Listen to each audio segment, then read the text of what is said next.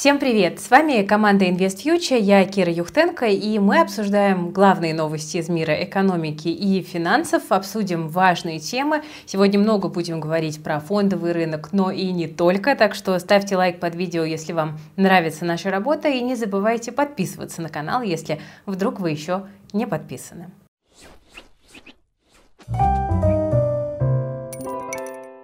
Начнем с «Газпрома», потому что он тут поднял очень интересный вопрос. Вопрос о либерализации оптовых цен на газ в России. Компания хочет поменять свою бизнес-модель, сместив фокус с экспорта на внутренний рынок.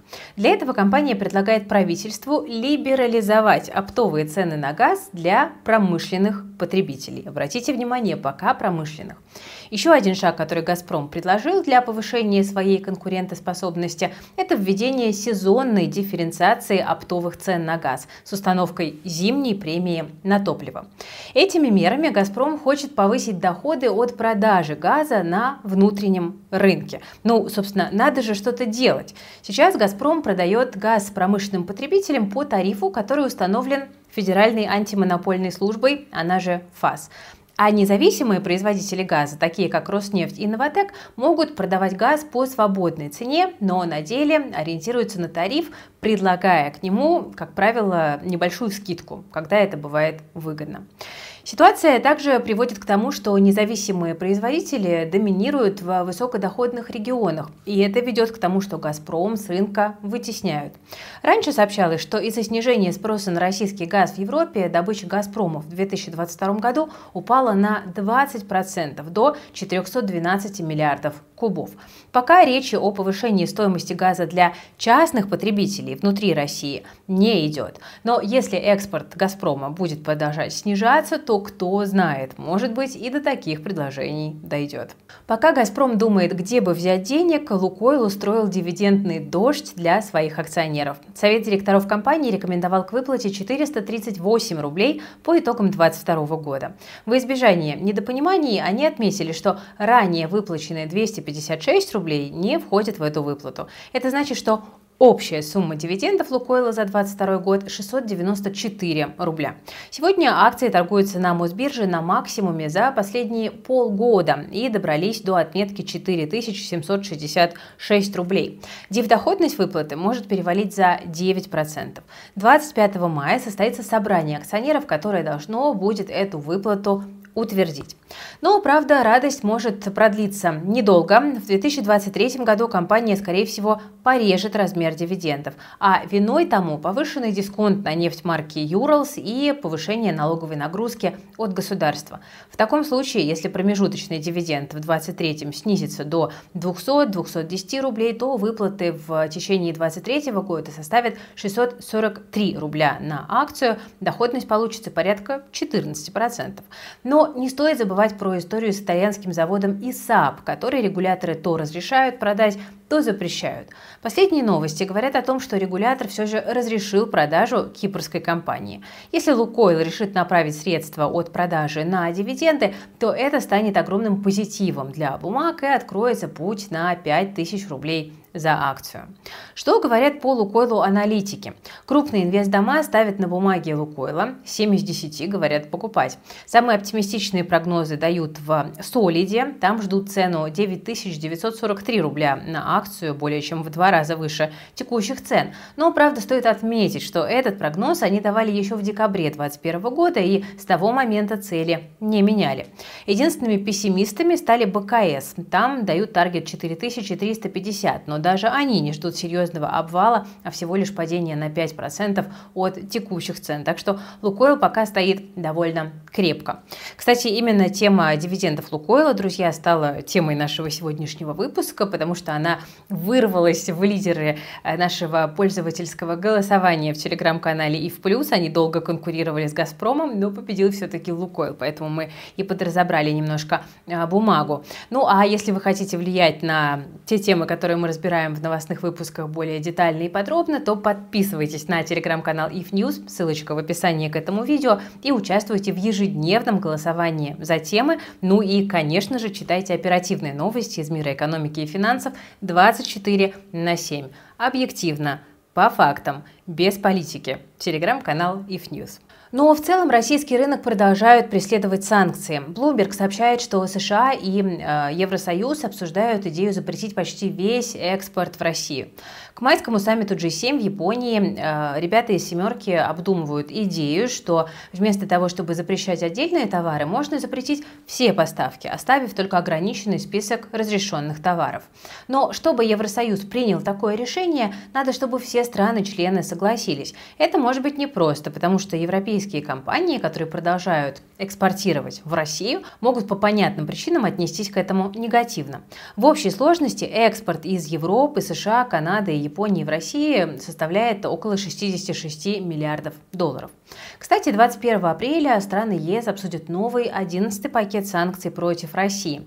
Financial Times говорит, что он будет ограничен расширением черных списков и мерами против обхода старых ограничений. Большинство чиновников считают, что те сектора экономики, которых не коснулись санкции, не будут ограничены в новом пакете, потому что от них зависит одно или несколько э, государств Евросоюза. Поэтому, в общем-то, подтверждается гипотеза, что э, новые санкции довольно сложно придумать, но вот ужесточить и удостовериться в том, что работают старые санкции, насколько эффективно они работают, можно. И вот на это усилия европейской страны и будут нацелены. Пока СМИ предупреждают нас о рисках новых санкций или их отсутствии, операторы предупреждают о том, что тарифы на сотовую связь могут снова подорожать. Главы Вимпелкома, Мегафона, Билайна, МТС и других компаний заявили, что в ближайшее время им придется повысить цены на свои услуги. Причина в отмене правительством льготной ставки 550 рублей на присоединение объектов мощностью до 15 киловатт и подражание электричества в целом. Расходы компаний растут, им приходится как-то это дело компенсировать. Причем расходы увеличились в разы с 550 рублей за 15 киловатт до 3000 рублей за каждый. С июля расходы увеличились увеличится еще на 1000 рублей. Подключение домохозяйств к интернету уже подорожало в невероятные 100 раз. Роль оборудования здесь не отмечается. Глава МТС Николаев заявлял о том, что запасов иностранной телекоммуникационной техники компании хватит еще на два года, а альтернативные поставки уже выстраиваются. Дорожает не только связь, но и транспорт. В России практически исчерпаны запасы новых иностранных автомобилей средней ценовой категории, пишут нам известия. На всю страну осталось всего 313 автомобилей наиболее популярных и доступных моделей среднего ценового сегмента. Некоторых моделей не осталось уже вообще. Renault Logan, Opel Astra и Vectra, Hyundai. Из оставшихся Skoda Rapid 127 штук, Volkswagen Polo 93 и Kia Rio 45. И дело, конечно же, все в санкциях. Автопроизводители закрыли свои дилерские центры, автомобили не поступают на российский рынок, сейчас на нем в основном авто российского и китайского производства. А каждый десятый автомобиль в России поступает по параллельному импорту. Вот только европейских, американских и японских марок там мало. Логистика слишком дорога, спрос низкий и заводить их нет смысла. Падают запасы машин, падает и доллар.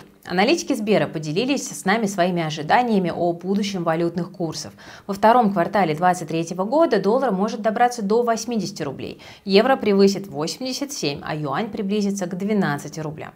Директор аналитического управления Сбербанка напомнила, что валютный рынок сейчас не тот, не торт, к которому все привыкли. На нем практически отсутствуют иностранцы, у нас есть ограничения на движение капитала и ликвидность его сильно усохла.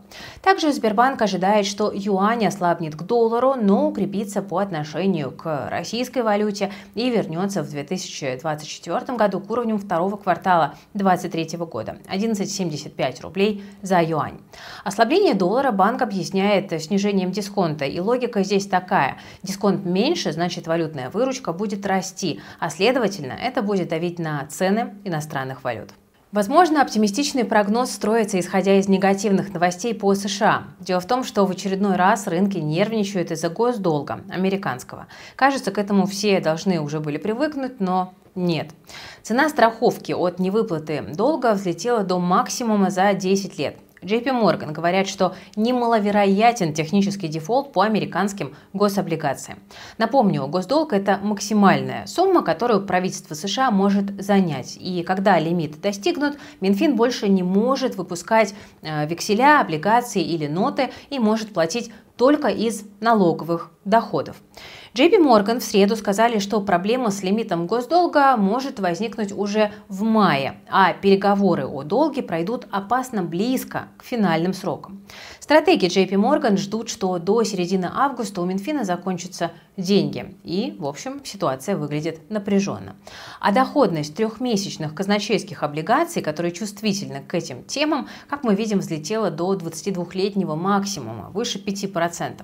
Вчера спикер Палаты представителей Кевин Маккарти предложил, кстати, свой план по решению вопроса с госдолгом. Большинство республиканцев в Палате еще не разобрались в 230-страничном законопроекте о лимите госдолга, как пишет Axios. На это нужно время, не все умеют так быстро разбирать законопроекты. Но некоторые ключевые законодатели уже готовы его поддержать. Тем временем президент Байден говорит, что не будет обсуждать сокращение расходов по госдолгу. Снимите угрозу дефолта и давайте вести серьезный разговор, сказал он в среду. Так что пока Тупик по этому вопросу как был, так и остается тупиком, а вот сроки поджимают. А теперь предлагаю задаться извечным вопросом, где на Руси жить хорошо? В Москве, Санкт-Петербурге, Грозном, Туле и Сочи подсчитали в финансовом университете при правительстве РФ. Университет ежеквартально составляет индекс качества жизни в крупных и средних городах страны. Итак, что же нам рассказали аналитики?